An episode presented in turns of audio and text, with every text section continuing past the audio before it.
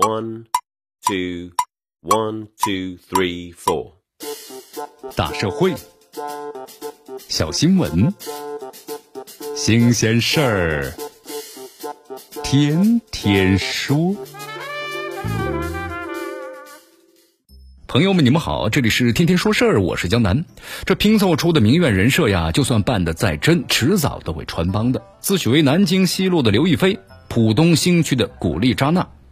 还有呢，天天住在魔都的奢侈酒店，裹着呢宝格丽毛毯，喝着呢顶级的下午茶，看着窗外的黄浦江，感叹着二十岁就经济独立的人生真是爽。打开短视频的平台，还有社交网站，那么经常会被一些姑娘的精修美图啊震撼到。这些白富美啊，似乎个个家里都有矿，没有想到啊，脱掉名媛的外衣，才发现呢，很多都是虚假的人设和骗局。那么这两天呢，有一篇名为“是我潜伏上海名媛群做了半个月的名媛观察者”的网网帖啊，上了热搜。这文中啊，作者号称的花五百元入群费，潜入魔都名媛群，用群聊记录呢，揭开了名媛们的真面目。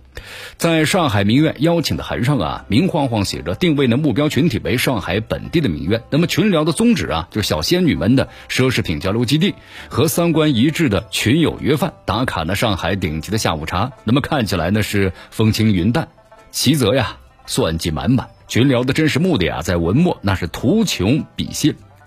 互推好饼之男生，结交呢金融巨子、留学海归的精英。原来奢侈也是可以拼出的，哪有什么上海的名媛，只有一切呢皆可拼的钓鱼岛。在名苑群丽思卡尔顿酒店，三千元一晚的江景房，十五个名苑的一起拼，一人两百就够了。酒店的浴袍啊，也十五个人轮流穿着拍照，连一滴水啊都不带打湿的。那么一份下午茶呢，六个名苑的拼，一个人只要八十五元，就可以在朋友圈呢风轻云淡的摆出享用魔都啊顶级下午茶的美照。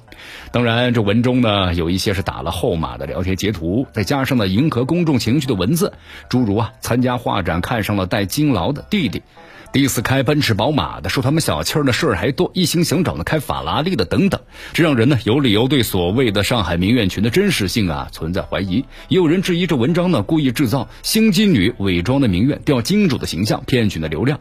不过近年来呢，人们在娱乐八卦和现实中啊，一些女生通过自己买单去五星酒店，还有花钱去头等舱打高尔夫球啊，自费就读某某某商学院，借此打入呢上流圈，进而嫁入豪门，实现呢阶层的。跃升的例子并不少见，那么社会上给这些人打上了捞女的标签，认为在他们眼中呢，没有所谓的爱情，婚姻就是一桩的交易。婚前呢，交是最美好的一面，在社交平台呢，经自我的营销，上演出了这个教科书级别的捞女上位记。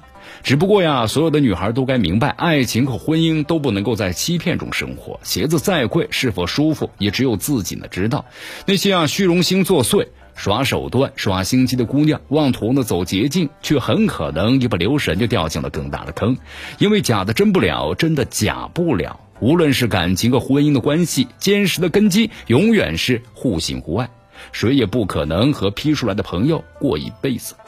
用批发量产的修图、朋友圈伪造的虚假人设，或者能够蒙骗一时，但却无法欺骗的一世。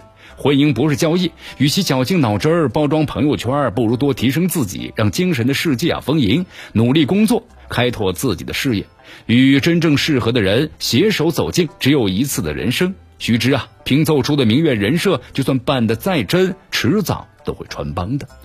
这里是天天说事儿，我是江南，咱们明天见。